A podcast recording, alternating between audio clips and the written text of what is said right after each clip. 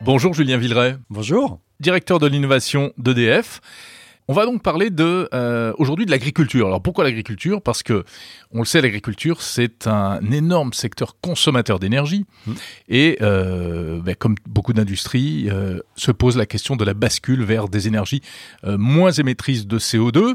Et c'est là qu'évidemment on, on, on, va retrouver EDF, e puisque vous, vous surveillez pas mal de pas mal d'innovations dans ce secteur.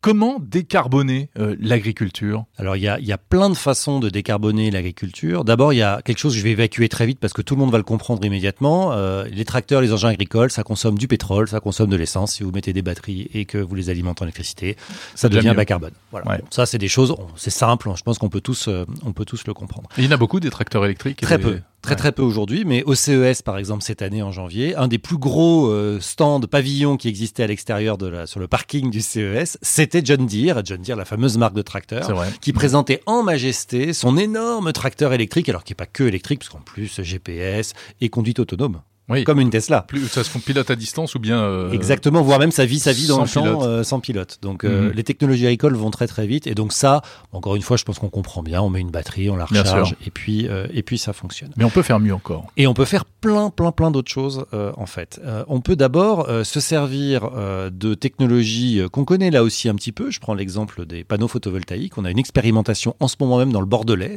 qui s'appelle Viti Solar. Et on peut imaginer installer des panneaux solaires au-dessus des vignes.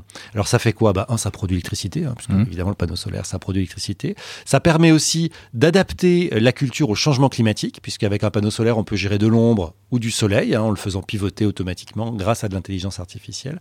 Bref, on peut trouver des façons à la fois de produire de l'énergie bas carbone, l'énergie solaire par exemple, et en même temps de protéger les cultures. Alors, on, je parle de vigne, mais ça marche avec la luzerne. On a une mmh. expérimentation en région parisienne avec la luzerne, avec l'INRIA. Donc, on peut aussi imaginer finalement euh, faire une double, une double utilité des champs, à la fois produire de la nourriture et en même temps euh, produire de l'énergie. Est-ce que ça pourrait permettre de, mettre des, d'installer des panneaux solaires à grande échelle, faire des fermes?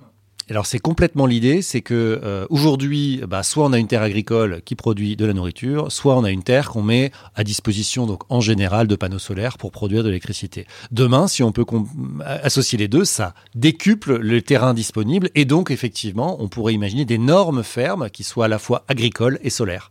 Et donc ça, ça fait partie des actes de recherche, mais qui sont expérimentés aujourd'hui. Hein. C'est des choses qui sont euh, en train d'être déployées. Donc euh, D'accord. ça nous intéresse beaucoup évidemment en tant qu'énergéticien, mais ça nous paraît aussi très intéressant pour la décarbonation euh, de l'agriculture parce que nous, notre raison d'être, c'est de travailler sur la décarbonation. Et puis, autre innovation, euh, des solutions véritablement de, de pilotage pour euh, les exploitants agricoles. Oui, Exactement. Et là, on est dans le domaine de l'intelligence artificielle. Donc, on associe des capteurs, des capteurs qu'on peut mettre sur les cultures ou d'ailleurs sur les animaux aussi, puisqu'il y a des capteurs qui existent de ce type-là.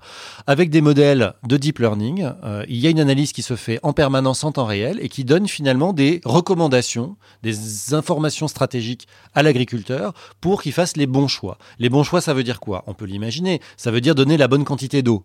Mmh. Pas gaspiller de l'eau. Pas trop, pas assez. Il faut que ce soit juste la bonne quantité. Accessoirement, ça permet économiquement de ne pas faire de bêtises. Euh, aussi, euh, conseiller sur à quel moment j'apporte de l'engrais, à quel moment je n'en apporte pas. Là aussi, pour des questions écologiques et économiques, c'est très intéressant. Euh, aussi, comment anticiper certains événements climatiques par rapport à des données qui viennent évidemment nourrir le modèle hein, de deep learning autour, bah, par exemple, du, du, du climat, hein, tout ouais. simplement, de la météo, des apports hydriques, du moment de l'année. Les terres ne réagissent pas de la même façon en fonction de la température qu'il fait dehors, etc. Bref, tout ça, c'est mis dans des modèles et ça permet finalement à l'agriculteur de piloter euh, au plus près euh, des besoins écologiques de ces terres, euh, son agriculture. Et c'est très simple, hein, puisque ça se fait avec une tablette. En fait, il a une tablette dans les mains et on lui dit, eh ben, demain, il faudra alimenter le champ en eau de telle façon et avec tel volume. Et puis après-demain, non, surtout pas, ça sert absolument à rien.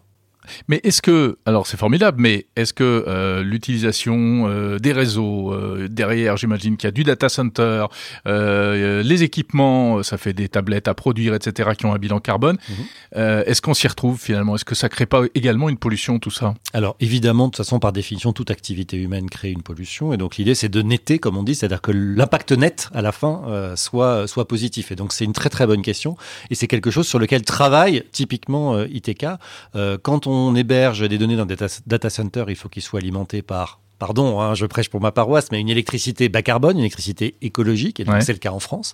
Donc ITK travaille avec des infrastructures euh, françaises. Effectivement, quand on a une tablette, euh, on peut imaginer que c'est polluant. Euh, soyons réalistes, hein, on imagine encore, je sais pas pourquoi d'ailleurs, dans, l'inconscient collectif que le paysan aujourd'hui travaille encore avec un carnet à souche et un, crayon de papier, mais enfin la réalité c'est qu'ils sont tous très équipés technologiquement. Et donc ils ont, voilà, rassurez-vous, tous les outils déjà pour travailler tout ça. Donc c'est des aides à la décision supplémentaires mais il passe pas de l'âge de pierre à la tablette du jour au lendemain. Donc euh, l'un dans l'autre, le bilan est, évidemment euh, positif. Et d'ailleurs, euh, ITK est une société qui existe depuis 10 ans. C'est encore une start-up et là qui, qui commence vraiment à prendre son envol parce que bah, le marché est là maintenant. Il était un peu moins il y a 10 ans, mais c'est une société qui a déjà beaucoup d'expérience et qui donc connaît les besoins finalement de ce type de, de, personnes, les agriculteurs mmh. entre autres. Et puis troisième type d'innovation que, que, que, vous surveillez, ce sont c'est ce qu'on appelle les fermes hydroponiques. Euh, des espèces de mini-fermes qu'on peut mettre un peu n'importe où. Et alors ça c'est très intéressant je trouve parce que alors c'est quelque chose qu'on surveille, hein, on n'est pas aujourd'hui, on n'a pas investi euh, ce sujet-là, mais je trouve ça très très intéressant parce que c'est au croisement finalement de plusieurs technologies et de plusieurs tendances sociétales. Les technologies, c'est quoi? Bah, La culture hors sol que l'on connaît, euh, la euh, capacité à piloter, là aussi avec de l'intelligence artificielle, euh, bah, l'alimentation en lumière, en eau, en nutriments des plantes, etc. Et puis, une tendance très importante qui est le locavorisme. Aujourd'hui, on sait tous que pour consommer moins de CO2, il ne faut pas faire venir ces fruits et légumes par exemple, hmm. de l'autre bout de la France, voire d'Espagne, voire de l'autre bout de la planète. Quand en camion, en avion, etc. On imagine bien à quel point tout ça est polluant. Maintenant, imaginez demain que votre magasin de proximité, euh, votre Monoprix, votre Auchan, votre Carrefour, euh, eh ben, il ait des fermes dans son sous-sol, des fermes hydroponiques. Donc, c'est des armoires. Hein. On peut imaginer une armoire comme une armoire de bureau, hmm. avec dedans des capteurs, des lumières artificielles, des plans d'eau, et qui fabrique euh, ses propres salades, ses propres tomates, et qui les met en vente bah, juste au-dessus, dans le magasin au-dessus. Il n'y a pas plus local, c'est fabriqué à 10 mètres sous terre. c'est hors sol, quoi. Euh, c'est complètement hors sol, mais du coup, c'est complètement écologique, parce que le hors sol, on peut imaginer que c'est très artificiel, etc. Bah, oui. Mais en même temps, c'est complètement écologique, puisqu'on peut complètement gérer ce que la plante va ingérer. Donc, euh, on peut faire des salades bio hors sol, en fait. On peut faire des tomates bio hors sol, il n'y a pas de problème.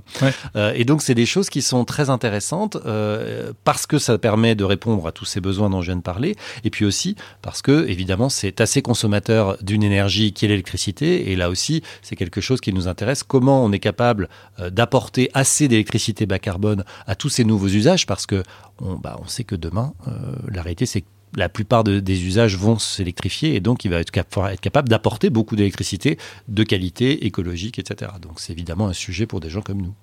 Merci Julien Villeray, directeur de l'innovation d'EDF. Merci beaucoup Jérôme.